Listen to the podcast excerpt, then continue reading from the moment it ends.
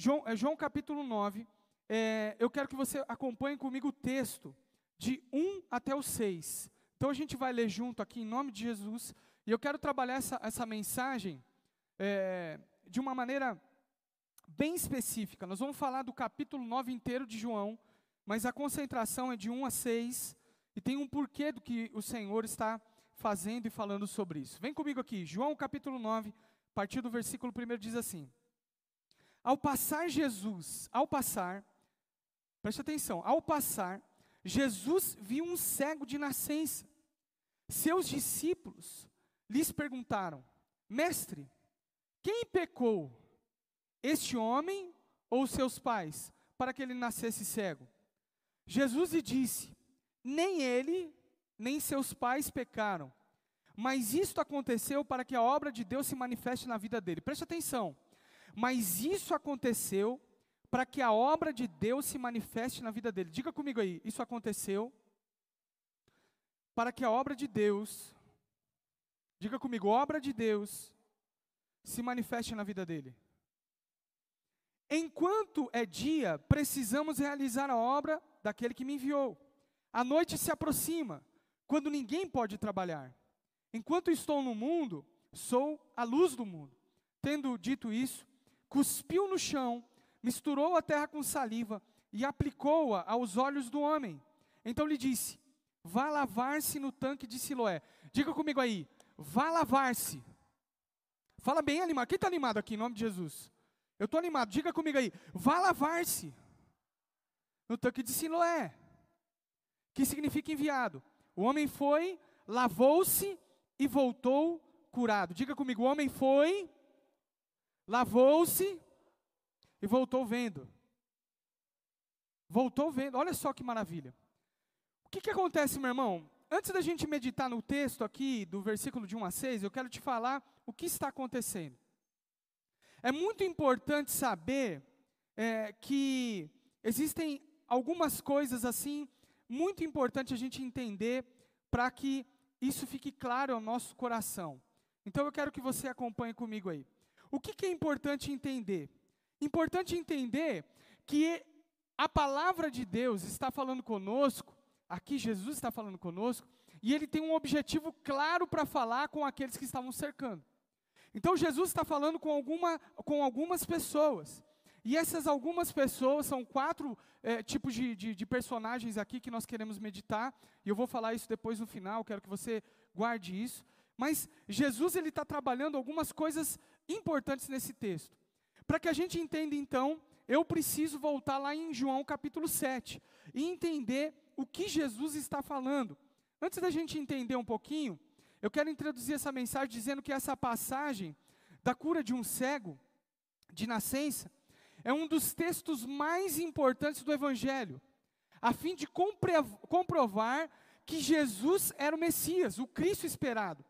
Ou seja, essa passagem é uma passagem muito importante para que todas as pessoas compreendessem que Jesus de fato era o Cristo. E como nós vamos entender? Lá no capítulo 7. O que está acontecendo no capítulo 7? Eu quero que você preste bastante atenção. Jesus ele vai para uma festa, que era a festa das cabanas, uma festa muito comum que acontecia em Jerusalém. E aí os irmãos de Jesus não criam que ele era o Cristo. Então os irmãos de Jesus começaram a provocar Jesus. Quem está comigo aqui, diga amém. E aí começaram a falar o seguinte: Olha, Jesus, se você é quem você diz que é, você não pode ficar fazendo esses sinais escondido. Vamos conosco aí para a festa porque aí lá na festa você faz o sinal na frente de todo mundo e as pessoas então vão passar a crer que você é quem você o que você diz. Havia uma dificuldade de compreender quem Jesus era no meio do, da sua própria família. Um dos seus irmãos, Tiago, depois que vai se converter, né, e vai entender quem Jesus era de fato, e ele vai escrever a carta de Tiago. Tiago é o irmão de Jesus que escreve a carta e vira um dos discípulos. Mas até aquele instante, ele tinha dificuldade de entender quem era Jesus. Então, quando Jesus, os irmãos vão para a festa, Jesus espera um pouquinho e depois sai. Quando Jesus vai para a festa, ele não vai para o meio do povo, ele vai para a sinagoga e começa a ensinar as coisas acerca do reino de Deus. E quando ele começa a ensinar as coisas ali acerca do reino de Deus, os fariseus ficam espantados. Começam a perguntar o seguinte: quem é esse cara? Quem é esse cara que nem estudou para falar desse jeito? Como que ele pode falar com propriedade assim do reino de Deus? Como que ele pode falar essas verdades dessa maneira? Da onde ele veio? Quem ele é? Quem é seu pai? Jesus começou a ensinar acerca do reino de Deus e as pessoas começaram, os fariseus, doutores da lei, começaram a questionar quem era Jesus. Só que esse questionamento e a base de toda a discussão, desde o capítulo 7 até o capítulo 9, é acerca de quem Jesus era e de quem Jesus representava. Quem está entendendo aqui, diga amém. Está comigo sim ou não? Então, havia uma discussão. Quem Jesus era? O que, que ele representa? O que, que ele está fazendo? Por que ele faz esses sinais? E uma parte do povo cria que ele era o Messias. Uma parte do povo começou a entender que ele era o Cristo. Só que os fariseus e doutores da lei começaram a ficar, colocar dúvida. Como esse cara não pode? Eles estavam cegos. Eles estavam obscurecidos.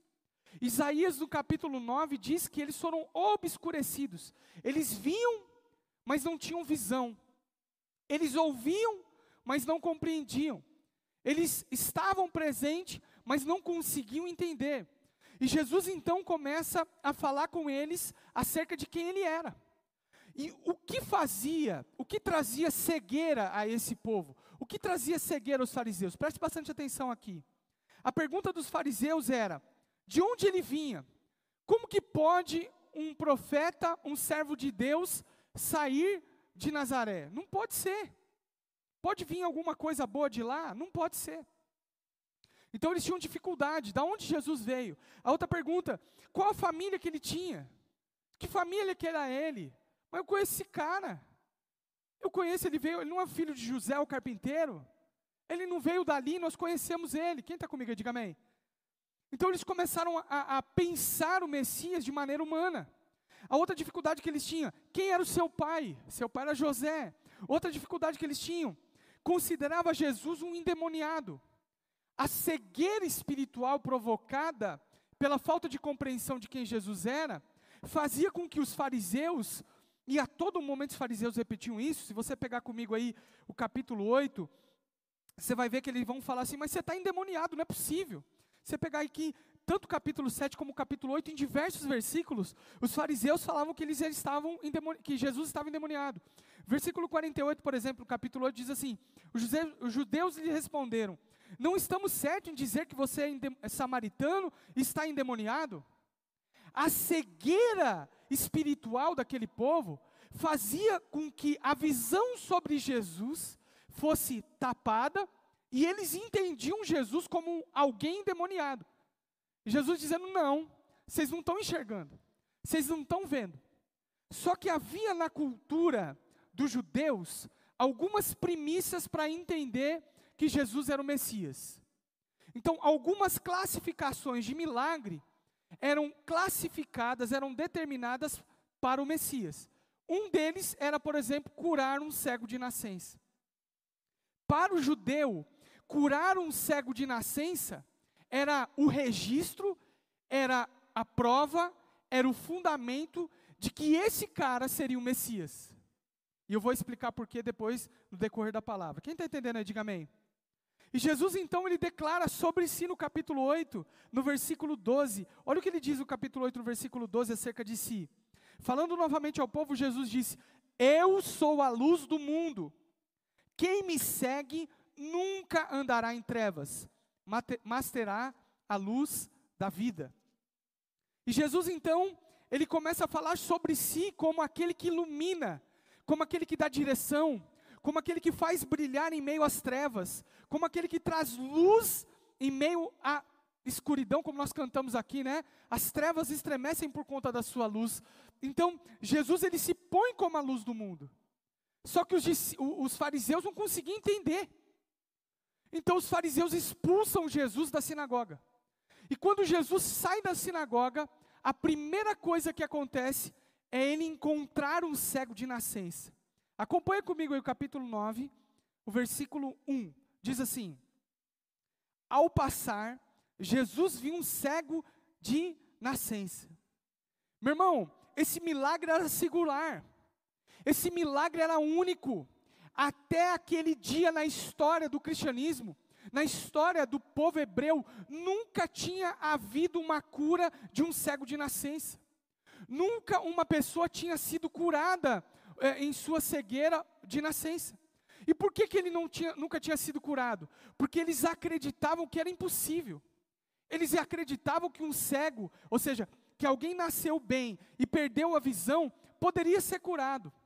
Eles acreditavam isso, muito, muito obrigado. Muitas vezes, ao poder da medicina, ao poder dos curadeiros, e até mesmo milagres da parte de Deus. Mas curar um cego de nascença era impossível. Por que, que era impossível, meu irmão? Porque é como se fosse um milagre de criação. Era como se Deus estivesse criando novamente a visão. Uma coisa é você consertar algo, outra coisa é você criar algo. Quem está comigo aqui, diga amém. E Jesus, ele encontra um cego de nascença. E aquele milagre, então, era muito importante, porque comprovava que Jesus era o Cristo. E quando Jesus, então, encontra esse cego, Jesus se compadece dele. Quem está comigo aí, diga amém. Da perspectiva do cego, meu irmão, que estava lá no caminho, tinha algo diferente. Note comigo aí no versículo 1 que não foi o cego que foi a Jesus, mas Jesus foi até ele. Sabe o que isso significa para nós, meu irmão? Que a sua graça, a sua misericórdia, o seu amor, o seu poder, ele faz com que ele chegue até aqueles que necessitam. Jesus ele está de olhos abertos, olhando para aqueles que precisam. E da perspectiva do cego, se ele não fosse visto, ele seria colocado à margem da sociedade para sempre. Porque se era impossível um cego de nascença ser curado, atrelavam isso a uma maldição, atrelavam isso à ausência da presença de Deus. Note comigo o versículo 2 aí, olha o que ele diz no versículo 2. Seus discípulos lhe perguntaram: Mestre, quem pecou, este homem ou seus pais, para que ele nascesse cego? havia uma compreensão de que a cegueira era uma ausência da parte de Deus. Em outros lugares, havia uma, uma, por outras pessoas, havia uma compreensão de que a cegueira por parte de nascença era uma maldição de Deus sobre a vida daquele menino, daquele homem, melhor dizendo. Nascer cego representava algo atrelado ao pecado, à ausência de Deus. E a pergunta então era o seguinte: quem pecou? Foi ele ou foi os seus pais? Porque ele nasceu cego. Olha a ideia que nós colocamos em muitas vezes, em muitos lugares, que os nossos problemas e as nossas adversidades são consequências de um pecado. Às vezes nós estamos passando por um problema e nós colocamos diante de Deus como algo que nós fizemos. E isso traz no nosso coração queira ou não queira, uma certa revolta contra Deus. Porque nós achamos que a punição ela é muito pesada. E aqui os discípulos tinham essa compreensão. Nem toda situação triste difícil que passamos está atrelada a pecados que cometemos. Quem está comigo, diga amém. Nem todas as vezes que nós passamos por uma adversidade está atrelado a um pecado que nós é, é, é, fizemos ou que nós cometemos. Jesus está quebrando definitivamente a relação do, da adversidade com o pecado. Há uma cultura no nosso país hoje de um evangelho, por isso que eu detesto e abomino esse, esse algo que nós não podemos nem chamar de evangelho, que está atrelado às vitórias, ao avanço, à, à, vida financeira. Meu irmão, não tem nada a ver uma coisa com a outra. Nem sempre estamos passando por adversidades, ausência de saúde, por exemplo, ou ausência de recursos financeiros, ou problemas que nós estamos passando, está atrelado a um pecado. Jesus está quebrando isso. Não tem nada a ver. Jesus está dizendo: olha, podem acontecer problemas, podem acontecer adversidades, mas os problemas nem sempre estão relacionados com as condutas que eu tenho. Quem está comigo aqui, diga amém. Eu quero dizer para você na sua casa, você que está aqui, talvez você está enfrentando uma dificuldade hoje e você está atrelando essa dificuldade à ausência de Deus, ao distanciamento de Deus, mas eu quero dizer exatamente o que Cristo disse. Esse algo que nós estamos enfrentando é a oportunidade que Deus está dando para cada um de nós, de vermos a glória de Deus, de um propósito que Eles têm para nós. Quem está comigo aí, diga amém. Vocês estão muito desanimados, eu vou pregar igual vocês estão aqui hoje, amém? Tenho certeza que o povo que está lá em casa está mais animado. Quem está comigo aqui? Participa comigo em nome de Jesus. Olha só, é a manifestação da obra de Deus. O Senhor tem uma, um, um, algo para nós e ele responde no versículo 3. Olha o versículo 3. Disse Jesus: Nem ele, nem seus pais pecaram, mas isto aconteceu para que a obra de Deus se manifeste na vida dele. A clássica pergunta dos discípulos despertou em Jesus uma resposta que deveria ser clara para todos nós que estamos aqui. Jesus tem um propósito para cada situação que nós passamos. Jesus tem um propósito para cada momento que nós enfrentamos. E esse propósito não é somente exercer a cura, mas é fazer algo infinitamente maior, mais lindo, se é que existe essa expressão, mais poderoso do que simplesmente abrir os olhos dele. Você está comigo sim ou não? Tinha um propósito. Presta atenção comigo o propósito. Outra coisa, meu irmão. Olha só o que ele está dizendo com esse texto também. Jesus também não estava dizendo que, que o, não havia pecado. Jesus não estava diminuindo o poder do pecado. Se nem sempre as consequências são atreladas ao pecado que nós cometemos, também ele não está anulando o poder do pecado. Ou seja, há pecado, e ele está falando com uma classe de pecadores especial que a gente vai ver, e também há uma consequência para os pecados cometidos de maneira espontânea, ele também vai falar sobre isso. Mais do que isso, Jesus está falando o seguinte: na minha adversidade, no meu problema, não é tempo de questionarmos o que fizemos ou deixamos de fazer, mas é tempo de agirmos em misericórdia, em graça, e sim é, é fazer o que Deus está propondo para cada um de nós fazermos. Às vezes nós encontramos alguém passando dificuldade e a gente pensa o seguinte: Poxa vida, mas o que, que você fez? Lembra dos amigos de Jó? Jó foi afligido por, né, tomado por aflições, e aí os amigos de Jó chegaram lá e falaram o seguinte: Mas você tem que pensar, lembra o que você fez? Não, alguma coisa você fez de errado. Algum pecado escondido você tem. Pensa aí direitinho. E às vezes nós vamos é, a, a fazer a obra do Senhor, como aqueles discípulos estavam fazendo, e a nossa pergunta é: se ele está nessa situação, é porque algo ele fez de errado. Nós fazemos um julgamento na hora de socorrer e de fazer o auxílio. Mas a adversidade, o problema, a resposta de Jesus frente ao questionamento dos discípulos, era para quebrar esse espírito de questionamento. Olha, esse problema aqui não é para você saber o porquê, nem um porquê, é para você fazer. Nós precisamos realizar. Quem está comigo aqui, diga amém. Não é para questionar, é para fazer algo. Olha para quem está do seu lado e fala assim: você precisa fazer algo. Aqui nós estamos trabalhando, na igreja nós estamos vendo as pessoas trabalhar. Nós vimos aqui, servimos, tem toda uma estrutura montada, a gente vai fazer visita. Eu não parei de trabalhar, estou atendendo as pessoas, o oásis está socorrendo, as pessoas estão ofertando, estão dizimando. Depois eu vou contar um testemunho aqui do que aconteceu essa semana. Deus está fazendo a sua parte. Agora, eu preciso fazer algo. Nós precisamos realizar. Olhe bem no olho de quem está do seu lado aí, com distância você não falar perto dele e fala o seguinte: não é para questionar, é para fazer. Nós temos que realizar. Quem está comigo, diga amém. E quando nós devemos fazer? No versículo 4 ele diz: olha comigo o versículo 4 e 5. Olha o que ele está dizendo aqui. Enquanto é dia, precisamos realizar a obra daquele que me enviou.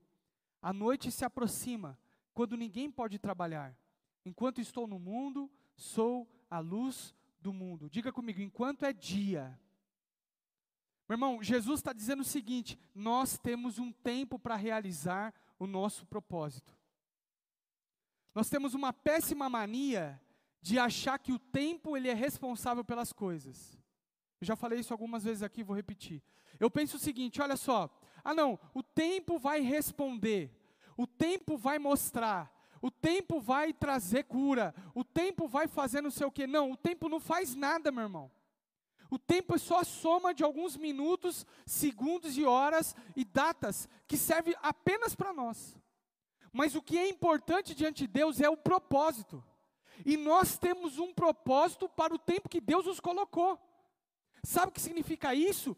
De dia é para fazer, você é finito. Sabe o que Jesus está falando para os discípulos? Não é para questionar, é para realizar. Não é para perguntar, é para fazer. Não é para ficar questionando, vou fazer, não vou fazer, como fazer, como realizar. Que é agora, é a nossa oportunidade. Jesus está ensinando os discípulos que eles precisam trabalhar dentro de um propósito. Enquanto é dia, nós precisamos trabalhar, porque vai chegar a noite.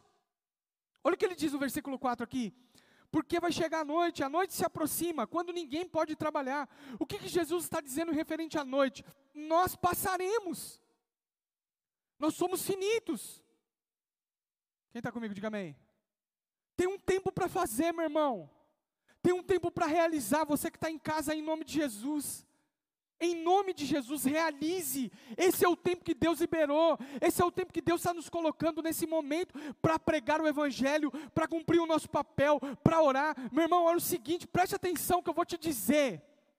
Sai em nome de Jesus dessa falácia de que você precisa ficar em casa. Meu irmão, se você tem algum problema, fique na sua casa. Mas se você não tem, vá trabalhar, vai fazer. Cumpra os requisitos de segurança e vai ser produtivo. E quando eu digo produtivo, em todas as áreas. No reino de Deus, nas suas atividades. Está circulando no WhatsApp, não sei se vocês receberam, o vídeo de um médico no, no, no, norte ou no nordeste, que ele pega os enfermeiros e começa a profetizar, e começa a orar, e começa a pregar o evangelho. Quem já viu esse vídeo aqui, em nome de Jesus? Essa é a maior concepção de missão integral. Na minha opinião, é a maior concepção de ministério integral. Tem gente que confunde ministério integral com você parar de trabalhar, por exemplo, secularmente, se é que nós podemos dizer assim, que eu não acredito nisso, e trabalhar na igreja. Meu irmão, deixa eu dizer para você, aonde você foi um plantado, é o dia, é a hora, é o seu ministério para você fazer o seu papel. Está comigo sim ou não? E Jesus está falando para os discípulos: para de perguntar, para de questionar, vamos fazer. Estão entendendo sim ou não? E no versículo 5, ele diz o seguinte: olha o que ele fala: enquanto estou no mundo, sou a luz do. Enquanto estou no mundo, sou a luz do. Ele está dizendo: me sigam, eu dou o caminho, eu dou o norte, eu ilumino. Nós vamos entender por que Jesus está falando isso. E olha o versículo 6: de que maneira maravilhosa ele trabalha. Ele diz o seguinte: tendo dito isto, cuspiu no chão. Note, meu irmão, que todo esse diálogo foi diante do cego. Você está entendendo isso ou não? Preste atenção aqui. Deixa o pessoal trabalhando lá. Todo o diálogo foi diante do cego. Ele, ele, quem curou? Ah, foi o pai que pecou, foi eu que pequei. Esse diálogo estava diante do cego. O cego estava ali ouvindo. Estava ouvindo o diálogo. Já havia no coração do cego várias coisas terríveis. Ele já entendia que ele era desgraçado. Ele tinha a compreensão de que ele era afastado de Deus por conta de uma cultura. Ele tinha compreensão de que ele tinha sido punido eternamente por Deus, ele não seria curado. Ele jamais voltaria a ver. A Bíblia não fala a idade daquele homem. Mas enquanto ele teve vida, ele ouviu de todas as pessoas, inclusive dos seus pais, e é por isso que ele mendigava. A palavra de Deus diz que ele mendigava. É por isso que ele estava afastado dos muros, ele estava distanciado da sua família. Ele já tinha recebido essa palavra de todas as pessoas que o cercavam. Você é um desgraçado. Ou você pecou, ou seus pais pecaram, e é por isso que você está condenado para sempre até a sua morte, porque você está afastado de Deus. O cego ouviu tudo aquilo.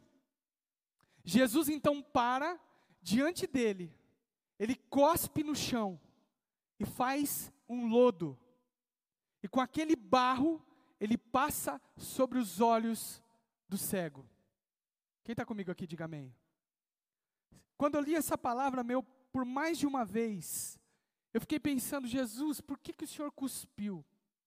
Jesus fazia, ele nunca, ele, ele nunca foi é, é, igual, né? Ele sempre fez os milagres cada vez, cada vez diferente, né? Ele já tinha curado outros cegos e sempre foi diferente, mas dessa vez ele fez questão de fazer um lodo no chão e passar nos olhos dos cegos. Por quê? E aí Jesus respondeu ao meu coração durante a semana. Sabe o que ele disse para mim, meu irmão? Que ele ainda tem o controle total sobre o barro. Nós somos formados do pó da terra. Ele não perdeu o controle. Quem está aqui, diga amém. Você está na casa escutando aí, diga amém. Meu irmão, ele não perdeu o controle sobre a massa. Se um dia ele fez um boneco de terra lá e soprou sua vida sobre ele, ele continua no controle total e absoluto da minha vida. Não importa a circunstância que você está vivendo, Jesus tem a capacidade de transformar. Jesus não perdeu o controle. Deus não perdeu o controle sobre nós. Deus não perdeu o controle sobre a situação. Deus faz um barro ali e coloca no olho daquele homem, cuspindo, né? Algo dele misturado à terra e coloca sobre os olhos daquele homem. Jesus está falando: olha, eu não perdi o controle. Eu conheço o seu organismo. Você que está doente nessa noite, escuta o que eu estou dizendo. Jesus não perdeu o controle sobre o seu corpo, sobre a sua vida. Então, em nome de Jesus, em nome de Jesus, Deus está trazendo cura onde você está. Deus está mexendo com o seu organismo, porque Ele não perdeu o controle do barro em nome de Jesus. Quem está comigo aí, diga amém. Jesus então mexe no barro e coloca sobre os olhos dele. Mas olha que algo interessante que ele faz. Preste atenção no versículo 7. Então lhe disse: Vá lavar-se no tanque de Siloé. Meu irmão, preste atenção. Jesus poderia dar simplesmente uma ordem. Jesus poderia falar o seguinte, Jobert: Olha só, está curado. Quem está comigo? Diga amém. Jesus podia ter dado uma palavra para aquele homem e falado o seguinte: você está curado, tira o terra aí dos seus olhos que você está curado. Jesus nem precisava mexer na terra, mas Jesus deu uma ordem para aquele cego: vá lá no tanque de Siloé e lave-se para que haja o milagre. Quem está comigo aí, diga amém. Sabe o que Jesus está fazendo, meu irmão? Jesus está dando a oportunidade daquele cego demonstrar a sua fé. Aquele cego ele poderia ter ficado parado ali e falado o seguinte: não tem jeito para mim. Eu achei que ele ia estralar o dedo e eu abri os meus olhos. Eu achei que ele ia dar uma palavra, como eu tenho ouvido ele, ele fazer tantos sinais e milagres, que ele ia dar uma palavra e eu ia ficar curado. Mas por que, que Jesus está mandando me lavar? Jesus estava dando a oportunidade daquele cego participar da sua cura. Quem está comigo, diga amém. Sabe como, meu irmão? Demonstrando a sua fé demonstrando a fé na palavra que Jesus tinha liberado. Sair daquele lugar e se lavasse implicava em algumas consequências. Primeiro, crer integralmente na palavra de Deus. Quem está comigo aqui, diga amém. Segundo lugar, meu irmão, entender a ordem. Está cheio de gente que não começa a desfrutar do seu milagre, apesar de crer, mas que não consegue entender a ordem de Deus. Jesus falou o seguinte: vai lavar-se. Ele precisava crer na palavra de Jesus, ele precisava entender a ordem. Terceiro lugar, ele precisava decidir que aquilo foi que foi ensinado durante anos não valia. Tudo aquilo que ele aprendeu, ele precisa decidir, ele precisava decidir esquecer tudo aquilo que ele escutou. Quem está comigo aqui, diga amém. Nessa noite, em nome de Jesus, para que nós desfrutemos o milagre, eu preciso decidir esquecer aquilo que falaram acerca de mim, que falaram acerca da doença, que decretaram acerca da minha vida. Talvez disseram que você não ia dar em nada, talvez disseram que não tinha cura, talvez disseram que ele não ia se converter, mas nós precisamos crer na mensagem, entender a ordem e esquecer aquilo que foi implantado no nosso coração pelo diabo durante anos. Está comigo, sim ou não? Eu precisava decidir. Quarto lugar, adotar uma postura de vitória frente à derrota por tantos anos declarada sobre a vida dele. não era só ele sair de lá e se lavar. Ele precisava tomar essas atitudes, essas decisões. Ele precisava tomar uma atitude de vitória. Ele precisava se levantar e ir até o tanque. Quem está comigo, diga amém. Quantos aqui estão disponíveis para ir para o tanque? Quantos estão disponíveis para se levantar e fazer algo? Quantos estão disponíveis para receber a mensagem, se posicionar e ir até onde Deus está mandando você ir?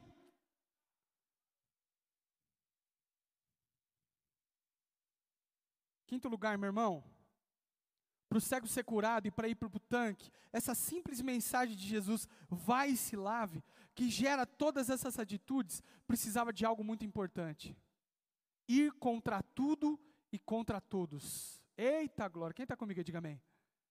Tem hora, meu irmão, que nós precisamos ir contra tudo e contra todos.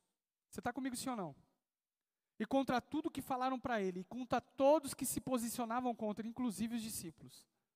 Os discípulos falaram o seguinte, mas ele pecou ou os pais pecaram? Não, contra toda essa história, contra todos que estavam é, desfavoráveis a essa cura, o cego teve que ir para o tanque. E sabe o que acontece? Olha o versículo 7 aí. O homem foi, lavou-se e voltou vendo. Sabe o que eu entendo com isso, meu irmão? Sabe o que eu aprendo com essa palavra aqui no versículo 7? Que nós temos participação no nosso milagre.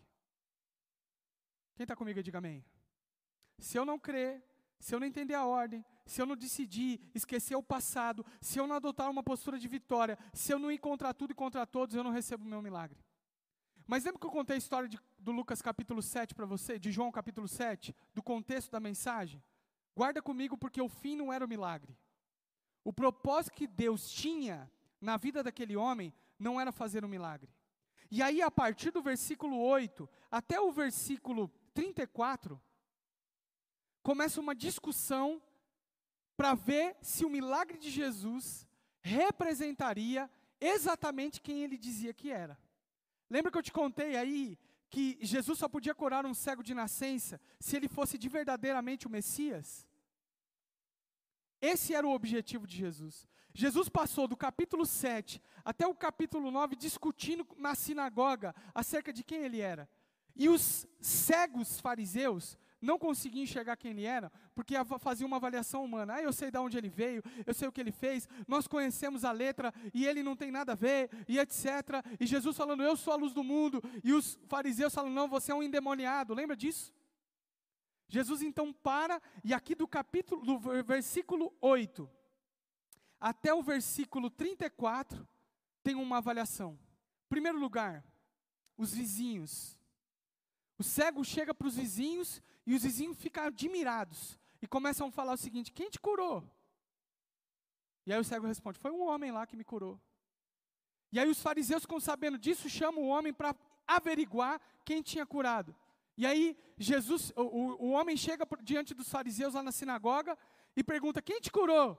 E o cego responde, o ex-cego responde: Olha, eu acho que foi um profeta. E aí, daqui a pouco, chamam os pais do cego para comprovar que ele era cego de nascença. E aí, os, os pais do cego dizem o seguinte: não, de fato ele nasceu cego. E esse homem aí, que eu não sei que eles quem, quem é que ele está falando, curou meu filho. Quem está comigo aqui, diga amém. Começa uma discussão. Sabe o que acontece na nossa vida no meio da adversidade que nós vivemos?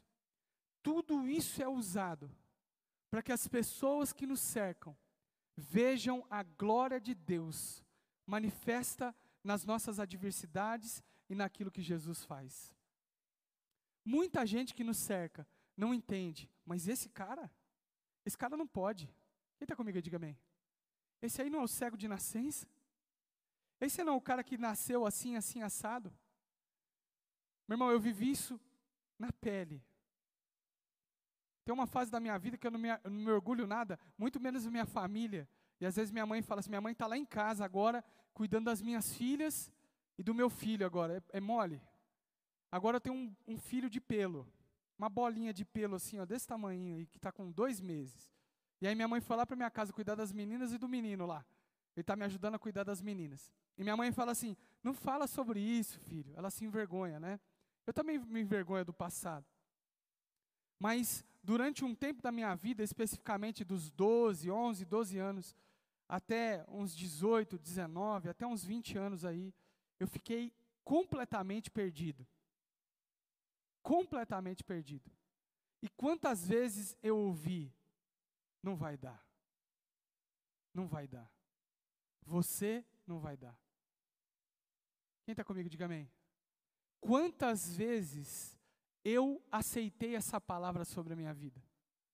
Quantas vezes eu ouvi essa palavra e falei, não, de fato não vai dar. Quantas vezes por ouvir alguém que fala, fala, fala, você absorve isso como verdade e você adota uma postura de derrota? Quantas vezes esse cego adotou uma postura de derrota? Quem está comigo, diga amém. Quantas vezes ele se conformou com a sua condição de cegueira? A tal ponto que, mesmo vendo Jesus, ele não clamou por Jesus. Mas Jesus, vendo o cego, foi até ele. Sabe o que significa, meu irmão? Quando o Senhor nos transforma, Ele faz todos aqueles que nos cercam e que um dia liberou uma palavra contrária a nós, enxergue que Deus tem um propósito de amor, de graça e de misericórdia para cada um de nós. E aí todos viram, os vizinhos, os pais, os fariseus e etc. E durante todo esse processo, serviu para algo importantíssimo. Exatamente aquilo que nós cantamos aqui no dízimos e ofertas. Acompanhe comigo aí o versículo 35. Olha o que acontece aí, meu irmão. Jesus ouviu que o haviam expulsado e ao encontrá-lo disse: Você crê no filho do homem? O cego foi levado diante das autoridades e foi questionado. Primeiro os vizinhos, depois os fariseus, depois na presença dos pais, depois chamaram ele de novo, questionaram ele de novo: quem te curou? Deus estava interessado, Jesus estava interessado não somente no milagre, mas Jesus estava interessado em transformar a vida daquele homem. Jesus estava interessado em salvá-lo. Note que o milagre não trouxe salvação. O milagre não trouxe salvação.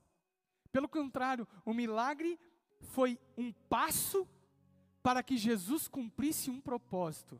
Eita glória! Quem está entendendo? Diga amém.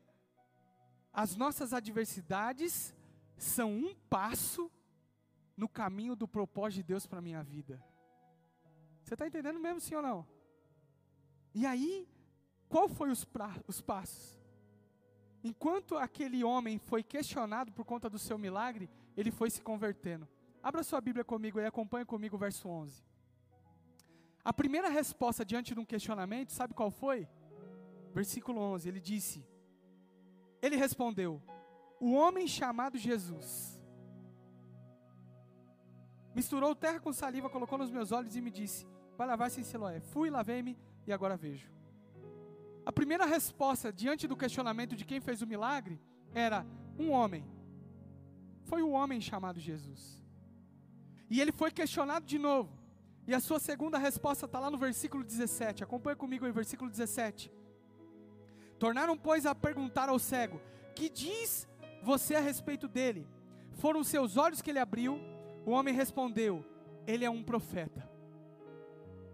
Presta atenção o seu processo diante do propósito. Ele foi questionado a primeira vez diante daquele milagre, ele falou: "Não, foi um homem". Mas depois ele pensou bem e falou: "Não, ele é um profeta". A terceira resposta diante da sua do, do questionamento está lá no versículo 33. Ele é questionado de novo. E lá no versículo 33 ele diz: Se esse homem não fosse de Deus, não poderia fazer coisa alguma.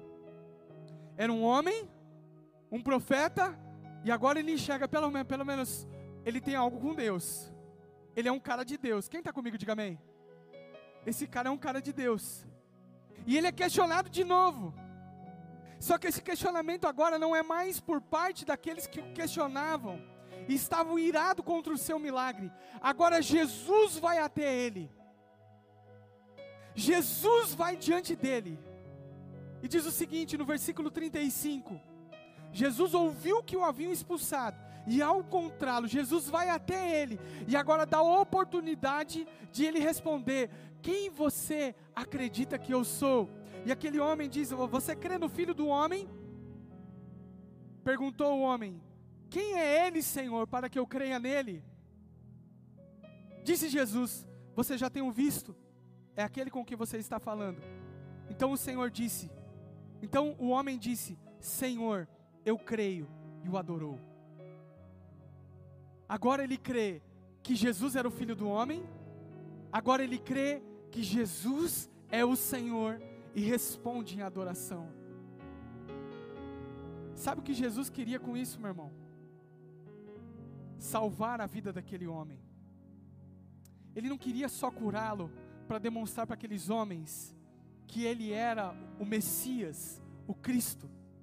Mas o propósito diante da adversidade era trazer salvação.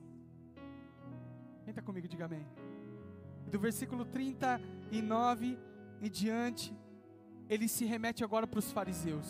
E ele diz o seguinte: Disse Jesus: Eu vim a este mundo para julgamento, a fim de que os cegos vejam, e os que veem se tornem cegos. Alguns fariseus que estavam com ele ouviram-no dizer isso e perguntaram: Acaso nós também somos cegos? Disse Jesus: Se vocês fossem cegos, não seriam culpados de pecado, mas agora dizem que podem ver a culpa de vocês permanece. Jesus chega então no objetivo.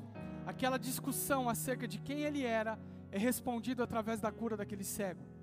Jesus cura o homem, demonstra que ele é o Cristo, que ele é o Messias, ele traz alívio para o sofrimento daquele homem, mas o principal objetivo era trazer-lhe salvação. Além disso, era mostrar para aqueles homens que eles estavam cegos. Eles enxergavam, mas não tinham visão. Talvez essa noite você está em casa, olhando para todo esse cenário, e dizendo o seguinte: eu não consigo acreditar em Deus. Eu não consigo acreditar que Deus sendo bom, que Jesus sendo bom, permita que toda essa aflição esteja sobre a minha vida.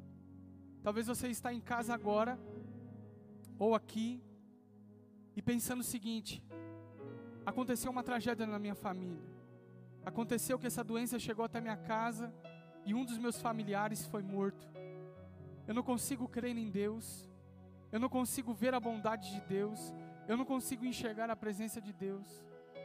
Eu não consigo enxergar o que Deus está fazendo. Mas eu quero te dar uma excelente notícia. Jesus ele não quer só trazer um milagre, mas ele quer a sua salvação. E para isso, ele quer abrir os seus olhos nessa noite. Abrir os seus olhos não para só enxergar, não é só a cura física, mas é algo espiritual. Deus está abrindo a sua visão para que você enxergue Ele no meio do caos. Mas para que você desfrute dessa cura, você precisa crer, você precisa agir, você precisa participar desse milagre. Jesus aqui fala com quatro personagens, quatro pessoas. Uma é o alvo da sua misericórdia, os cegos, os doentes e os aflitos. A segunda classificação de pessoas, ele quer falar conosco que estamos aqui, com você que talvez me ouve, com os seus discípulos. Pare de questionar e faça a sua parte. Você não tem que saber se foi pecado, se não foi pecado, você tem que executar. Terceira classificação de pessoas são com os incrédulos. Talvez você está na sua casa e não consegue acreditar naquilo que Jesus está fazendo em meio a esse momento que nós vivemos. E quarto lugar, é com a multidão de pessoas que hoje estão recebendo a visão que Ele está dando. Ele é a luz do mundo. Se coloque de pé em nome de Jesus.